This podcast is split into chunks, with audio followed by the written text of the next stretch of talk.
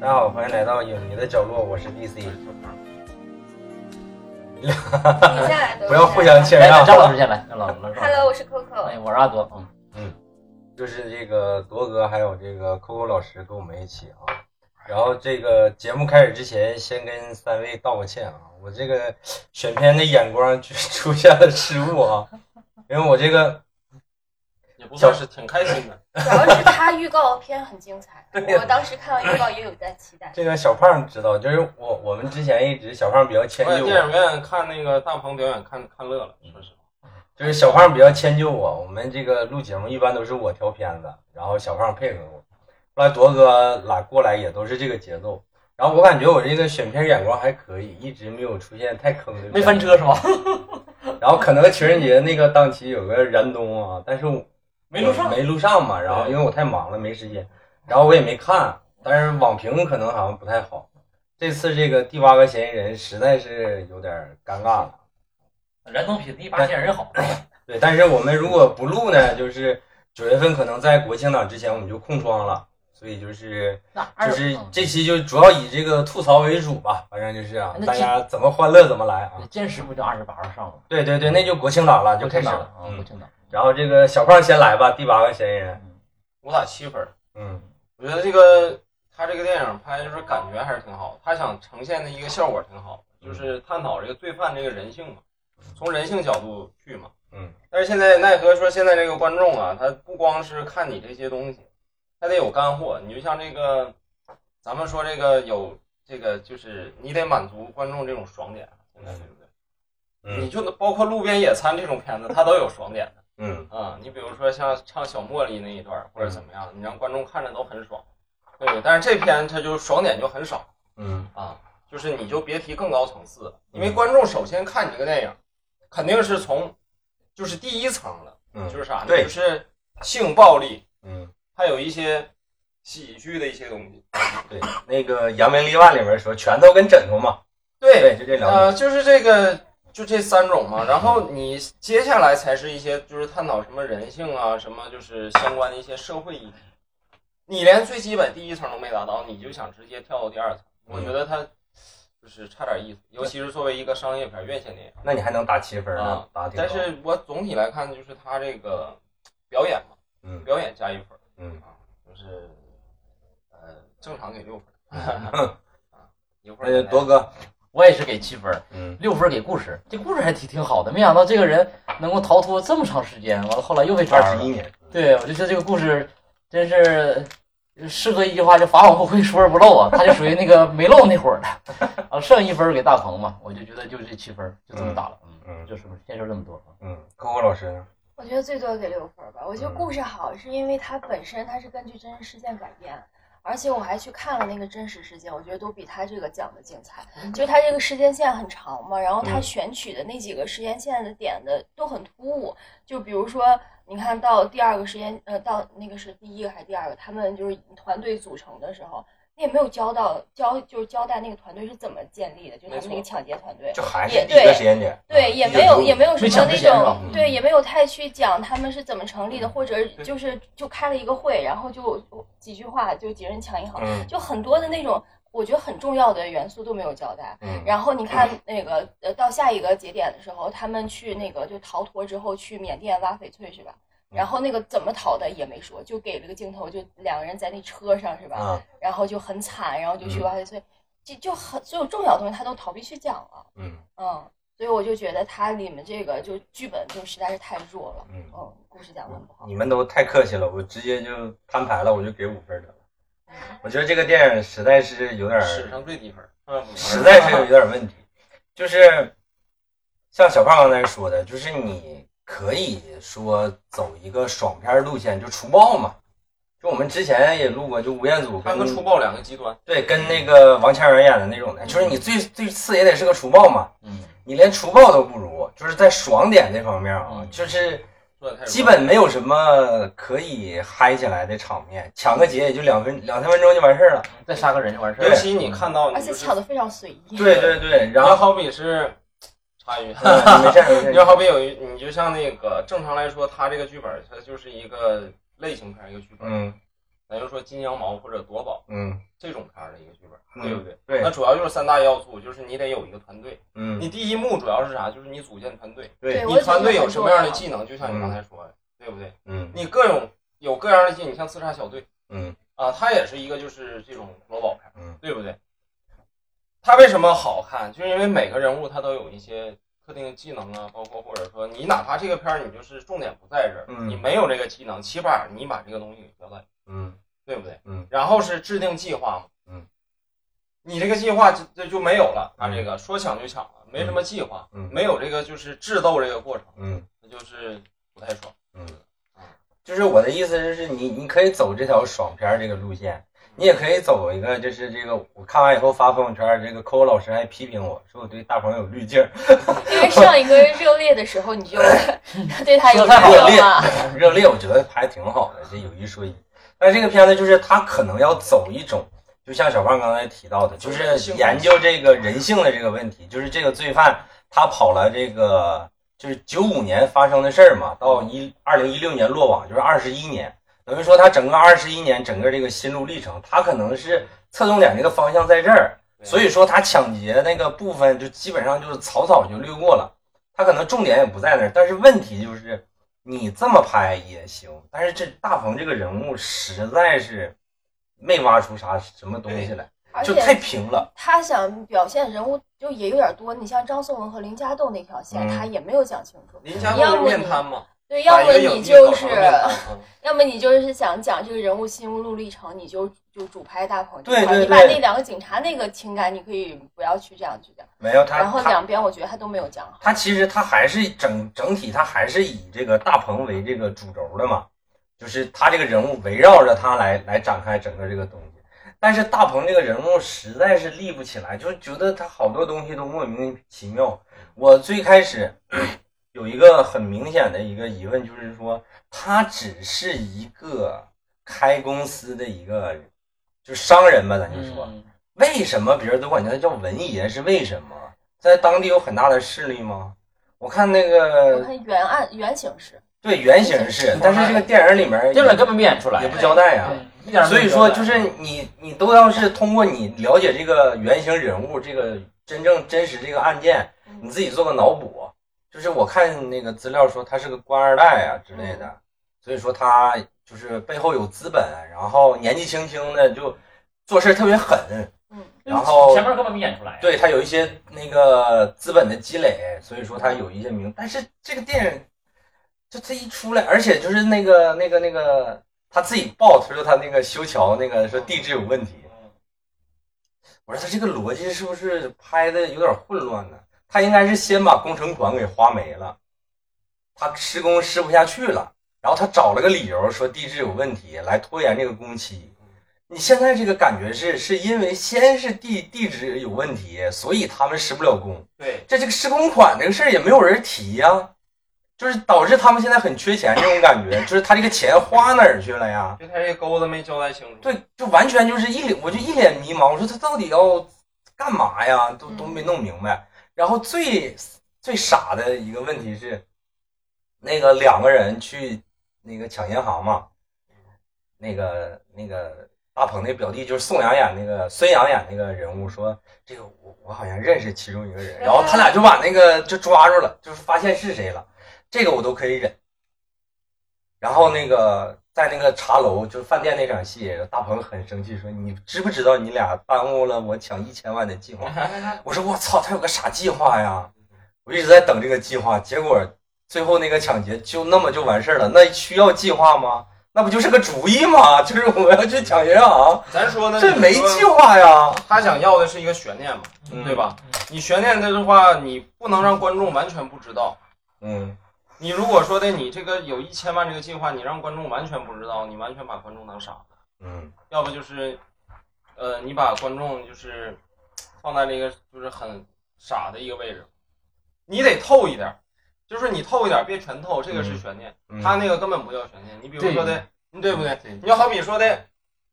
什么希区柯克那种后窗那种就比较经典那种电影，那都是先透一点儿，对嗯不对？对？他镜头扫一下，说你这个这个人在干什么，那个人在干什么，那个人在干什么，有一丝异样，嗯对，哎，他得有一些预兆或者说什么样。对他这啥也没有，桌下有炸之前说有一千万，对，桌子下面有炸弹，你得让观众看见有炸弹呀而。且最后你看这电影拍拍拍，最后吧，你看他表弟炸弹里表弟，首先说他表弟刚开始不知道这个计划，那表弟他表弟能不知道这个计划吗？哈、就从这个逻辑上聊得来。完后来后来这个这个锅让他表弟给背了，你说这个东西不成立是吧？是你说是不是这这这因为他表弟怎么怎么样就你说这后来是吧？结尾也是这么演的嘛，就是嘛，嗯这个锅让他表弟给背了，这明显就是有就很混乱，他的设定，对，所以我太混乱，所以这他个这个剧本的问题。对对观所念以也不清，扣扣老师就觉得而是且这哎大块哥儿很，无辜，我是觉得他那个计划好像就基本上就是没交代，包括抢劫那场戏就比较随意，是吧？他很多重要的东西，他都转场就带过去了，就是都没有交代。对，就是你有很多点可以继就续。包括他们拿两个人怎么拿一个莫志强的身份证重新回到这边生活什么的，这些重要的转场都没讲这到，些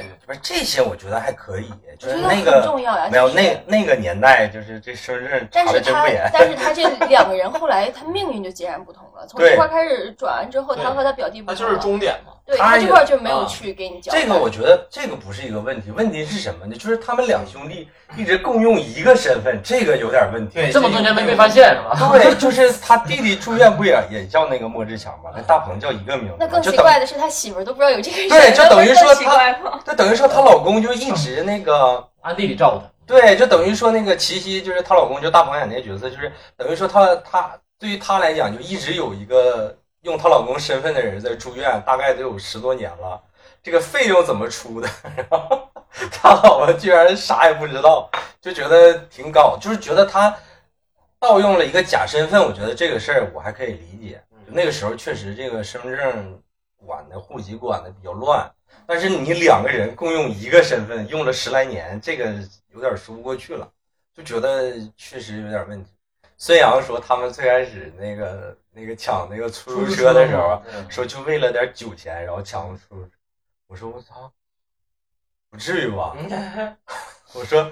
这个 那个倒无所谓。那个没有，这就可能是一个这个锚点，就是说他可能是一个小事嘛。嗯对从这个塑造 人物嘛，从一个小恶开始来引发这个大恶，我觉得可能是这个意思嗯。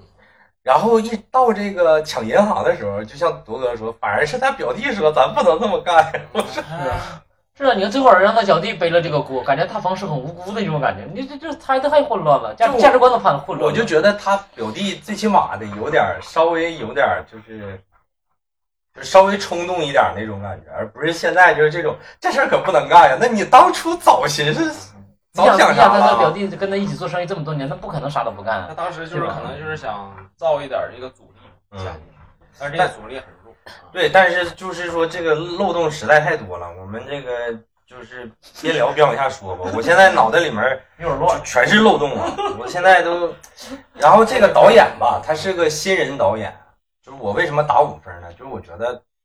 就是要给新人导演一个机会，我觉得确实不太容易。包括就是我们从这个年初那个《狂飙》看那个电视剧嘛嗯，就是大家对于以一个所谓的这个反派来当主角的这种剧，他可能在审查上面或者是制作层面有一些阻力吧。这个就是中国版《教父对，就是那个，我说这个电影就是在那个首映的时候，尔冬升导演去了嘛。这个这个第八个嫌疑人，这个导演李子俊当年是尔冬升办公室的一个小职员儿，然后一步一步的能当导演，然后做一个公映的电影，然后确实是挺不容易。然后尔冬升导演话里话外的也说，他们可能在创作上面遇到了一些阻力，但是这个就是小胖刚才说的，就是你这个电影得拍的差不多一点儿，对然后观众才能看你一些幕后，然后》，了解一下你这个电参影。考一下《无名之辈》那种感觉。对，就是是不是？了解一下你这个电影背后，说啊，确实是这个有点不容易啊，这个我们可以理解。但你现在这个德行就没法理解了，我觉得就没法理解。 但是那个监制是郑宝瑞嘛，我是觉得郑宝瑞好像也就挂了个名儿，他好像对基本上也没什么太干惨预。就这个电影就是能失控到这种程度，就简直基本相当于喜剧片了，就这种感觉。然后他有一些这个摄影的感觉，给我的感觉有点像那个银河的感觉，就是有点像银河映像的感觉。特别是那个第一场戏，就是第一场那个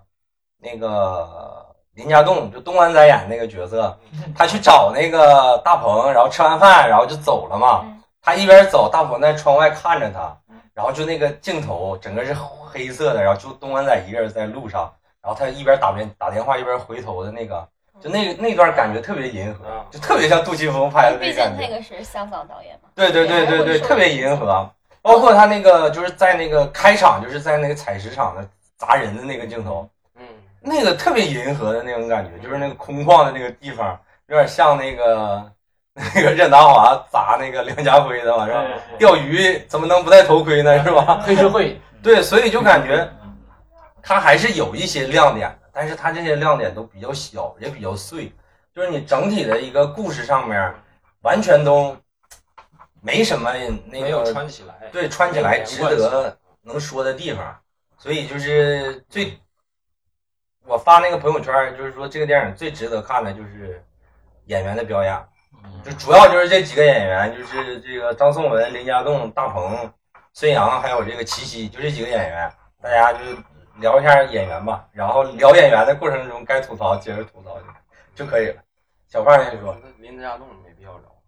对林家栋那他个那在里边个，表演其实就是一个很典型的一个这种表演方式，一个人物。我没有，我先我先插一句就啊是，面谈。我先插一句啊，啊就是林家栋来演这个角色，完全就是浪费，啊就是他就是赞助呗，这个角色张太颂文太也小很众莫了，名其妙，就是赞助。了呗。对，就这个角色太平了，林林家栋来演这种角色就就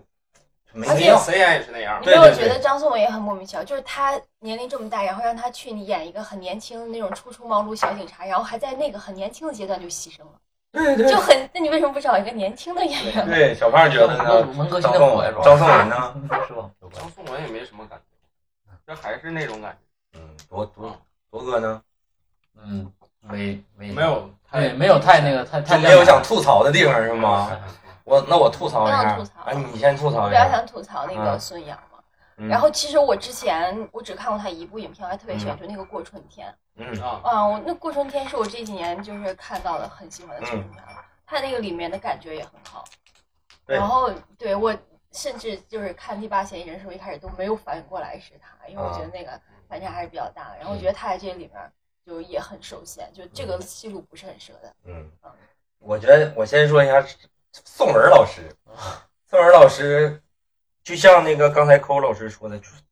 他太欢脱了，就觉得太出戏了。就我要是局长，就他这么一个人，这个案子我都不能交给他，一惊一乍的。对就是他们第二次抢完劫，然后那个张颂文啪拍桌子，局长，你看我说的吧，他们肯定要再干一想票要营造出就那就种年轻活力 啊，就觉得干嘛呢？就这种感觉，啊包括那个他第一场出跟那个小卖店那个老板聊啊，有人闹事儿你要叫我啊，我是什么警察之公安之类对啊，我说干嘛呢？这个人啊，就太闹了。但是反而他最后牺牲那一场戏，我觉得他演的还是不错的，而且给我一个震撼，就是你就是你们三位可以想一下，就是我好像是第一次见到，就是他演那个公安牺牲了以后，他把枪子弹分离把了子嘛？弹分离，然后把枪弄就藏好，然后子弹攥在手里攥在手里，把那个弹匣揣在衣服里，就是为了避免可能会有人路过的时候捡着他的枪嘛，就拿走他的枪。我觉得这个细节还挺棒的，我是第一次见到，我之前在影视作品真的没注意这种细节，就是警察牺牲了会有这种细节，真因的为是那个年代很乱嘛，对对对对对啊，真的是挺细节的这个，但是我觉得宋文老师演的实在是太，就这个角色也不怎么样，反正我就觉得他毕演竟的那时候他还没拍黄标啊，对对对 对，然后扣扣老师啊的这都是手，狂飙之前的片儿了。对狂飙之前的片儿，一九年19年的片啊，这么长时间一直没上。对一直没上。哦然后刚才扣扣老师说那个孙杨的那个，嗯我觉得孙杨就就中间演的挺好的，就是在那个采石场那几场戏演的挺好的，特别是那个大鹏杀人的时候，他在那儿干嚎的时候，觉得演的挺好的，就是那种哀大莫于心死那种，就觉得自己一辈子就撂那儿就了。是你就感觉就是没有办法回头。啊对对对对对，，就是他那种感觉。但是他前期，就是之前他没没抢劫之前，包括就是他们就去就洗白自己身份，然后去就是在之后，就孙杨基本就没什么表现了，就永远一副面无表情那种状态，奄奄一息那种感觉。他能活那么多年也不容易 啊。对，然后就觉得就觉得没什么，然后这个齐溪，齐溪我觉得还是演的挺好哎，我就纳闷了，这这不这这他俩变成黄金搭档了，那怎么样呢？的。对呀、是啊，我觉得这齐才溪该演的挺好的。热热热烈，他俩演也齐演两口溪，子齐。溪好好看，好漂亮。齐溪演挺好，但是他这个没看哪儿人，漂亮他这人物确实是有点傻。就是那个孙杨跟他说怎么回事，然后他说为什么你们为什么要做这样的事嗯儿？然后下一场就是感觉他挺出戏的，没有，然后下一场戏就是跟大鹏说咱们跑吧。就那场戏还我是可以七啊夕演他演文艺片之前演了太多年，对，对，还是对，我是觉得啊挺好的。然后重点就是说一下大鹏吧，小胖先说我吧。觉得挺搞笑的。我一看他那张脸就想笑，尤其是那个他那个大方脑袋那个造型啊对对那个造 型搞笑哎，跟那个原型挺像的，戴个眼镜。反正是我一看一看得出来就笑了，不知道为啥，可能是控制不那住。你一直没没入戏是吧？哎呀，没太入戏。嗯也入戏，但是我不知道咋他为啥他就是我看他演的那种感觉，包括他说话就是东北话那种感觉。 没有人说的是广东话，没他有说过东北话，就普通话那嘛，个在那个就是呃就是故事线之前那条啊线。普通话人家叫。嗯那也就东北是有普东通北味儿吧，我就只对对想对笑，我不知道为对啥。对对对但是总体来看演的还挺好。嗯，罗哥呢？我觉得四个字吧，呃鼻涕一把泪一把，就是这戏演的，就是大王可真是没少哭啊，这家憋得乱想的，真没少。但是我觉得这就个，那大鼻挺挺恶心的。对是是是但是也也也看着大鹏也也是非常用力在演了，就真是对对也挺用力了我。感觉就是有点过力，对，是有稍点微有那么点有过点力。就最后那场戏，对他对就是大鼻涕下那对个，对我 对感觉有渲的点过力是啊渲染的稍微有点狠了一点儿，但是我我我觉得总体来讲，他演那个几场就是就是比较他那个重大这个决策或者是这个对他有影响的这个几场戏，还演的还是还是可以的，嗯还是可以的啊，嗯就是因为我我还真我看大王戏也很少嘛，对吧？嗯之前都是喜剧嘛，这也算他，我觉得他他应该这算是比较严肃一点的一个作嗯品了，就是对角色比较严肃一点的，没有那么搞笑成分在的啊，就是扣扣老师呢？我也觉得大鹏，我觉得他演戏就是包括他自己的影片里都演的也还不错。那人还凭借这片拿了金爵，对上海拿了电影节金爵奖影帝呢我。觉得可以的，真的。但我是觉得他是这样，就是大鹏也分阶段，就是他自己，他是开机之前先增肥增了二十斤还是三十斤来着对？就是先演他前期就胖，有点胖当老板那个状态，啊后来又减，然后在戏里面开始减肥，啊减二三十斤，啊然后减成就是采是后期那就个啊采石场，你看那个就特别瘦嘛，后期那个。就是说，大鹏确实挺励志的。他从就是网络节目的主持人，然后屌丝男士，然后自己当导演，一路过来，嗯就是这最起码挺用功的吧。咱就别说演的怎么很努他样，力他还是一个很有想法的。对我是觉得他前面就是演老，嗯中国类型片儿最牛最牛 的。我是觉得他前面演老板那个阶你看他拍段，这几个片子，嗯就是你像有音乐片儿，有歌舞片儿，嗯对吧？有什么犯罪片儿、喜剧片儿，嗯，就是这些年轻里面儿就是这种。还有那个伪记，录，吉祥对物对我对我对对大鹏的那个，就是我觉得没有谁能超过。而且他还是这个非科班出身的对，没上过什么电影学院呀，也没学过导演之类的。嗯但是我就觉得他前面当演老板那个段儿演的还挺好的。他他他现在就是特别就是习惯于演那种啊角色，对他他就是自己的本里色边出演对演那种但是他有点浮夸，他到那个中间采石场那段儿吧，就还行，就是确实挺震撼的。就是他那个有一个镜头拍到他光着上身儿，嗯就是挺瘦的，就是确实前后有个对比。但是他到他那个洗白身份，就是做这个莫志强这个人物开始，就像小胖说的，确实有点用力过猛。嗯他不是说最后一场戏用力过猛，他是整个发力过猛，他演他开始成为莫志强开始，他就开始用力过猛了。你想，如果你身边真有这样一个人，你不觉得他有问题吗就？天天眯着眼睛，对，就他然后太那种低感觉调。了，就低调到已经不是正常人嗯然了。后再到后来，就是那个他最后爆发那一段，嗯他我觉得用力过猛是一方面，另一方面就是他前后反差有点太大了嗯，啊。我觉得反差大就，是我觉得反差大都可以理解，但是我就是觉得就有点太过了。就是你看他那个状态，嗯就感觉这个人肯定有事儿。对你要现实当中碰见这么个人，你不觉得他有事儿吗？嗯而且他不是说逃了几几年，是十多年呀。嗯你如果一直是这个状态的话，这是很难被人幸坚福持的。住的。对，我是觉得这根本就没没办法接受的。他其实应该后来，我觉得他刚开始应该是吧，咱说同时分析了解，他刚开始肯定会恐惧，但他一旦安顿下来之后，他娶妻生子了，他就他就忘掉那些事儿了，他对肯定会很融合当下的生活。对他就是对吧？只不过你后来你来找我，我忽然吃惊。对对对，他中间对肯定会过了一段很平凡、很无忧的生活，绝是这样的事儿。他整整个就是给我的感觉就很抑郁是，就感觉就是这个抑郁这个人肯定心里有事儿，嗯就肯定是有事儿，嗯，他身上肯定有事儿，就那种感觉，就觉得有点儿过了嗯。就最后一场戏，你说一说我又想起来，他要杀孙杨那场戏，后来没下得去手嘛，然后镜头一转，林家栋在后面站着。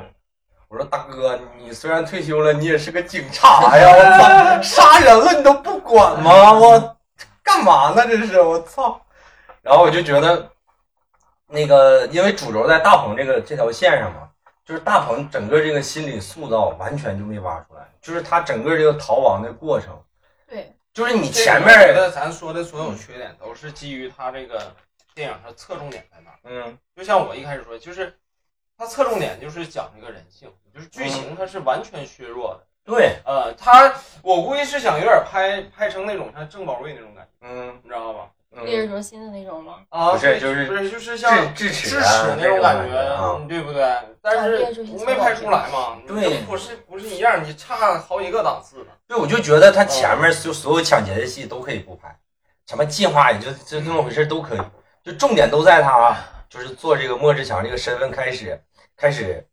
他整个就像铎哥说，他怎么由一个担惊受怕的一个人被怕被发现，然后他一直到这个终于可以安心了，对啊然后娶妻生子，然后整个一个正常的一个生活生活是怎么样一个过程，包括他跟他弟弟这个关系，他怎么隐藏身份把他弟弟送过去，包括他弟弟到底得的啥病你啊？没交代呀。对，这可以说为他啥一得开病？始他方向就错了，对，就是他不想让你看那些东西。嗯我我觉觉得得这样。我觉得你就是你既不是爽片儿，然后这些东西你还不拍，你说你到底拍了个什么东西？就觉得就挺无聊的，就就觉得挺无聊的，就是这种感觉。嗯流水账的感嗯，包括那个我一直都没理解，那个电影里面说那个这个抢劫还有银行拿拿他们自己这个押款用的这个枪，为啥呀？那不一查就查出来了吗？觉，那不马上就他们查之前没有枪呀，没有，他之前就是本来他们的计划就是拿银行里那个押款的对，枪嘛。后来是因为后来那两个个人过来以后，对，然后那个那个大鹏的意思就是说让他俩开枪，然后就让他俩背锅嘛。而且我看那个就是真实的那个案行了件，他们火力很猛的，嗯炸药啊、枪可没少拿了。对，然他后演的过于简单了，对他就特觉别得简单，一千五百万这么，么轻易就抢了，我的意思就是你而且既抢完还能马上去 KTV 玩。对呀、对我天 就觉得你既然要是能喝得出来说拿银行押款的车，根本就没有后路嘛，这个事儿嗯就像原型似的，人根本就没留后路，就抢完就跑了，你就查出来我也已经跑了，人家是奔这个去的。对，你这里面大鹏还特别装逼的说，还让他那两个人背锅呀，我我们全身而退这种感觉，就干嘛呀？就就简直没办法理解啊！而且你看这个条件吧，你看包括调查调，咱说查案的这也是，你首先吧，首先你看这这这有一天就是那个林家栋突然就找大鹏去了，完他们就是策划那个第一场戏，你首先就很突兀，他为什么就这人家人家施工是我公司，他就是一个警察身份就可以找找人家说你不让你干活，他什么身份呢，对吧？所以首先他这个不逻辑上有问题，完二吧，最后你看他既然已经见过那个团队了，他肯定是见过呀，嗯警察记忆力也挺好的。嗯，后来给他设计一个靠那个呃情情节节来查人，这有点儿有点儿又有点儿扯了，你知道吗？他那个他既然见过了，如果看这个照片知道啊，他们回忆起来啊，他们当年开过会，那这不就完事儿了吗？那个情他给节你加真戏，那个情，节我觉得是最扯的。对，这加上那是硬加的嘛，就是那个情太节啊加了啊。是怎么想出对呀来的呢？我这不是给他给他加场戏吗？我给人家就加完完全全不完明全白没有关系。对呀、而且问题是什么？就是就像铎哥说的，就是他他觉得那个施工特别吵。那他为什么我们以一个正常人的他能逻辑，去找他人是吗一个外地的警察，对他呀都不是本地的警对啊察你。怎么就能找人家去呢？ 一个正常人的逻辑，不是他跟宋文说吗？让宋文去吗？或者是跟哪个部门反映一下吗？嗯他自己就去了，找人老板去了是吧？我就觉得挺扯的。但是有一点，我觉得还是挺有意思的，就是他后来发现大鹏是因为他刷朋友圈发现的，然后那个网友都吐槽说这也太随意了。就是我想你有说这，眼神，当时那几个 人没有那啥你没有，我想说的是，有的时候就是破案，有的时候就就是这靠种运气是吧？对稀奇古怪的事儿对就把案子给破靠了，运气这个我还可以理解。但是喜帖那个我是真不理解。好像原型他也就是很随机破的吧？没有原型是这个，就是他弟弟，就是孙杨演那个角色啊，自先首先了，暴露了，他先没有，自首他是了啊得自首了他得病了，然后他自首了，他想见一下亲人，在死之前哦，嗯哦得癌了，好像是。然后呢，他只想自己自首，他不想把大鹏那个角色供出来。哦啊，但是这咱们公安干警就一顿劝 说，哦 完了， 被测反了，对，然后他就说了，他说我，但是他俩也不常联系哦，哦他说我只知道他大概在哪个区域，哦具体的我也不知道哦，我只知道他在大概哪个区域，哦然后警察就开始摸排，哦，最后最后发现了这个人哦啊，是这样的，就等于说，就现在这个结尾吧，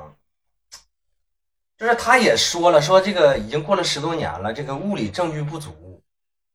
就是你已经过了过了追诉期了，对，然后这个哦就是说你你没法你证啊除明非他说自首，对那是可你以。没法证明说大鹏不是莫志强，是他这个叫陈信文啊，这什么，就没法证明。完了，最后这个功点在哪儿呢？就在这个他弟弟身上，就把他弟弟抓住，就把他俩都抓住。那他弟弟也可以不承认啊，他弟弟承认了，就说那我哥死了啊，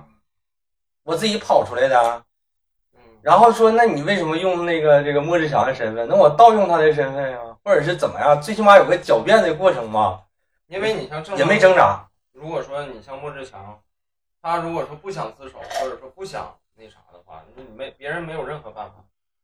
因为他已经过了追诉，杀人是二十年，对不没对？我的我的意思都不是追不追求期，我的意思就是，你既然要是这么拍的话，就是说，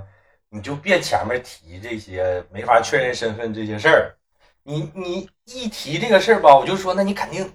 斗智斗勇啊，一定把他斗出来说他自己承认他是当年杀人那个过程、那个人儿，对吧？吧？结果也没有这个事儿，就结结果束是了。他自己良心发啊现。对，就是说你要不然那你就别提这茬儿就得了呗，呃你还非得 bug 真的提。很多。哎对，我就他觉如得，果说而且不他们想，那个也很搞笑，就是他们找船的时候，那个联系人，嗯然后他们就把那人留那儿了， 啊，哎对。对，他还觉得警察不会去找他们。呃他那个，他那个，你你一说这个，我又想起来了。那个张颂文说，在车底下发现有贝贝壳壳，对哎，你们过来，过来，过来，这个有贝壳，是从海上过来的，这那一顿分析，我说这，哎呀，然这后干还嘛把呢还把那么重要的指导他们去向的人，对，既没带走也没灭口，就留在那个反港正这这个口。片等着子，抓呢是 吧？对这个片儿，豆豆呗对这个片儿就不想说了。我主要是录这个片儿，除了是因为我们水一期节目没有空窗期，第二个就是我真实经历过逃犯的事儿。嗯，我讲讲这个吧，对，要跟大家分享一讲下，讲这个，就真事儿啊。具体的细节记不清了，但是我当时我头几天还问了我父亲，嗯，我说咱们小时候是吗？对我说我小时候我记着有这么一个情况，然后具体是怎么回事，但是时间也太久了，大概在两千年左右的事儿。嗯嗯，然后我父亲也有点记忆有点不准确了嗯，就是我综合一下我跟我父亲两个人的记忆啊，就大致的还原一下这个事儿。就是我小时候在农村长大，那个村子叫五队，就是它整个那一大片都叫那一个村的名儿，嗯但是每个村每个小村落之间隔的稍稍稍有一点远，所以就是把那个大队那个名称，就之前那个农村不是什么一大队二大队吗？生产队啊，，对，把那个名称沿袭下来了。我们村儿就叫五队，我们隔壁村儿就叫六队。六队这个事儿就发生在六队。六队，六队有一个姓孙的人，突然有一天，他有个远房的亲戚来投奔他，两口子，都挺年轻的，二十多岁，是他亲戚。那个男方是他亲戚，那个男两口子是从辽宁过来的，具体以什么理由来投靠他家亲戚就不知道了，就记不住了。然后当当时正好呢，就在那个村子里面有这个空的房子，就闲的房子，然后他们就住在那个房子里面。嗯然后他们因为外来的没有地什么的嘛，所以说他就帮他家亲戚先看，先帮他家亲戚做干农活儿，然后陆续的就是开始就打零工，就是帮各家的种地的人干活儿，然后来挣钱。嗯我为什么就印象很深刻呢？是因为他媳妇儿在我们学校卖过这个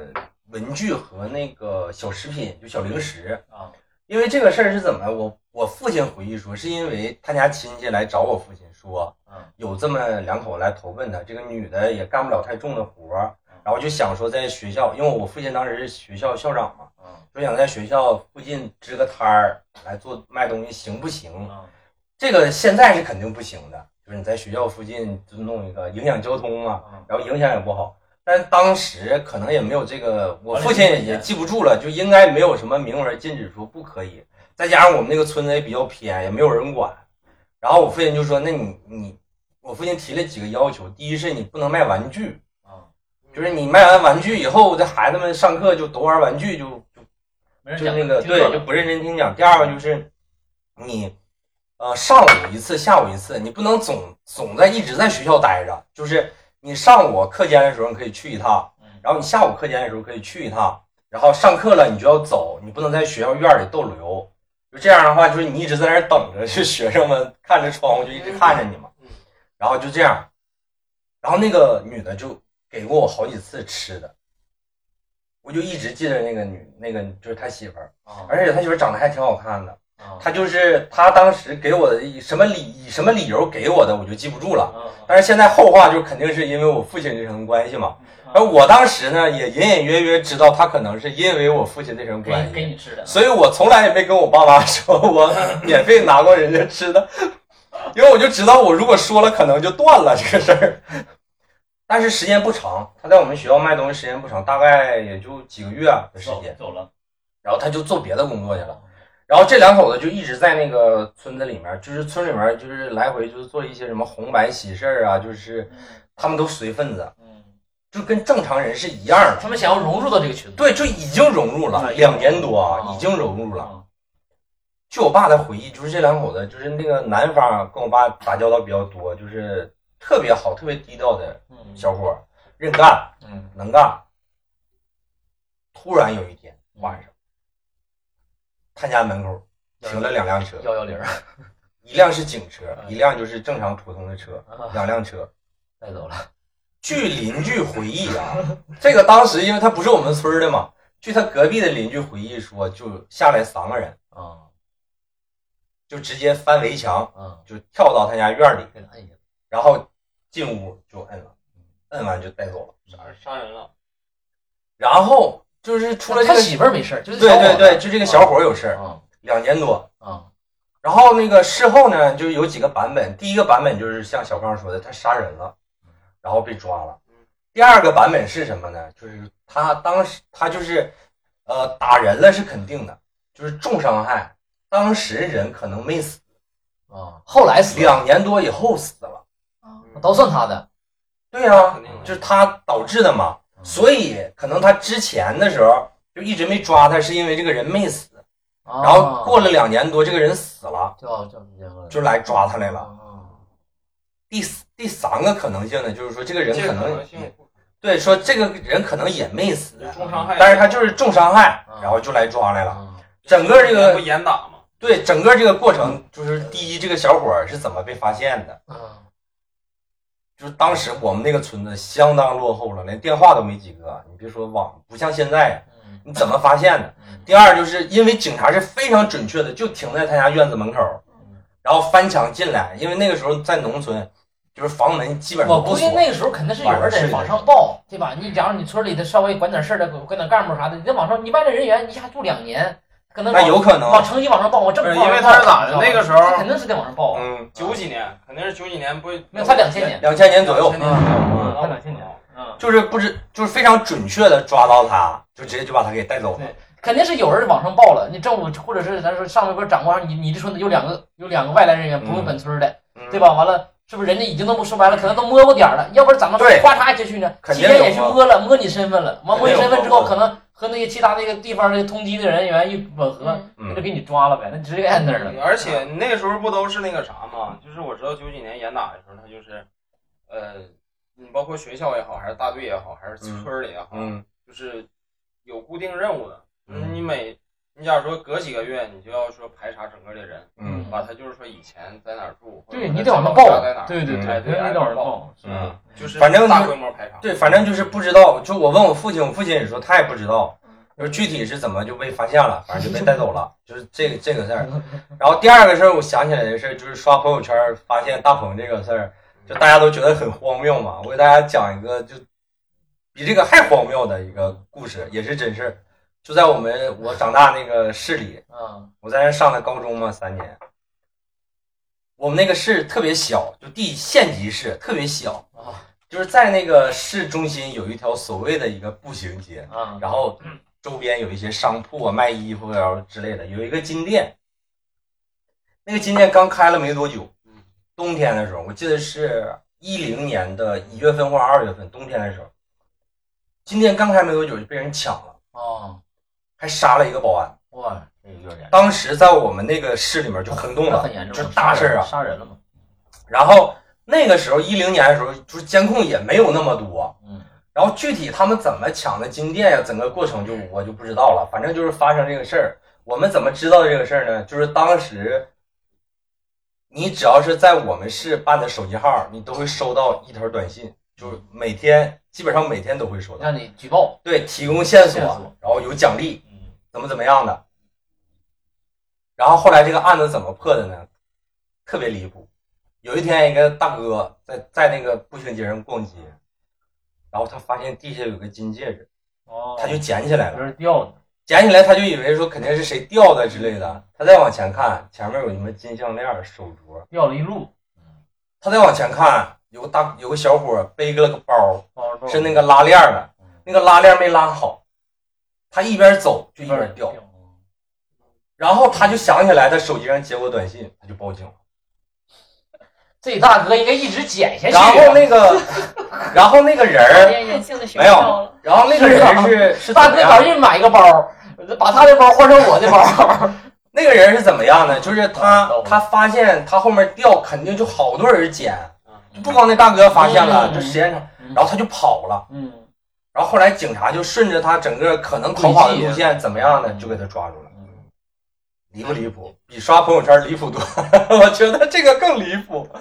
就憨贼呀，就对，就把他们给抓了，就贼离谱，而且是真事儿啊，就特别离谱，就是离谱到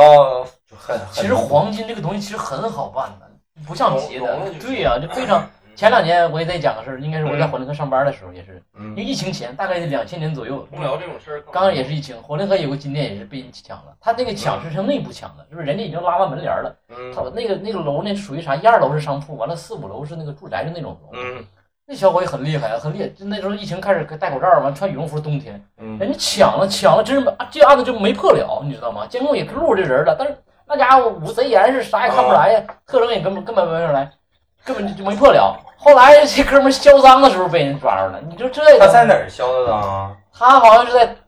我也不知道在哪儿销，反正就是销赃的时候他就在被。融这个金子吗，没没有，他没融，他就找找联系卖家。嗯，对，啊自己融一下就行了。他在挺的应该总共是那个张家应该挺也不还可以，也是有一个一二百万的货吧，大概是，嗯，就就，但是说 你就是说也挺二百万，就很短暂就破了，就是就是他他就人家都有监控看着，但是就不找不着这个人嗯。你说他要是，这咱这个咱还咱得传播正能啊量，咱不能说这 个，就说这个事儿吧，就是说，啊人家光问你从小那个通辽那个啥上学啥的，嗯，应该是通辽更他妈乱。嗯 是，你就是 一整就是哪儿死人了，完了就老师就说的那个啥，哪块儿哪块儿那个啥啊杀人了，别往那边 去，就是很平常了，我们已经。嗯就是我，那是我就是算我最好的朋友了。啊嗯，然后他妈妈就是九八年的时候开出租车被杀，然后哦，对，那那那那那有几年，那那那有有几几年年，哎那几真就年是出租车，司机特别而且是危险，女，啊要是女司机的话就更更危险然了，后九八大案嘛，嗯嗯然后到啊现在就是他们家里也没有放弃嘛，还没抓到呢，是吗没有抓到。然哦后但是就是比如说他们就是呃抓到一些人，然后这些人他可能不是这个事儿犯的，然后他进里面他就都交代了嘛，然啊，后会去让他们去那个，提供线索。嗯，就反正现在他们也没放弃，就还是还很是希望没有这抓到啊人能那个，对，那那真是九几年那阵，真是就乱很伦。粗暴的杀人手法。就那个时候真就是，平原上的火焰那种，对啊对平对原，上的摩西。所以看那个就是《漫长季节》的时候，也会觉得代入感很对强，就感觉东北那会儿就是那些事对儿，就是一点都不所以突兀所以说就是你你你怎么避免这种犯罪呢？就是多加摄像头。 现在谁还敢？就是去去年有个新闻嘛，还是上半年，就是有有一个哪个地方的大哥去抢银行去了，结果直接就被抓了，就觉得特别二抢银逼。行现在还有人去抢银行，就是你没点专业技能，你去现抢在银都行。搞电诈了，电诈了对刚对考，完所以说就是有的时候就是真事儿比剧本写更的精彩，有意思。思多了。对对，嗯所以我们就是水一期啊，这期就就这样。对靠这个后几后后来几个故事来补一下 对啊。对对，补一下补一下，然后那个你应该开头先说，回去剪一下子。精彩的在后半段 儿。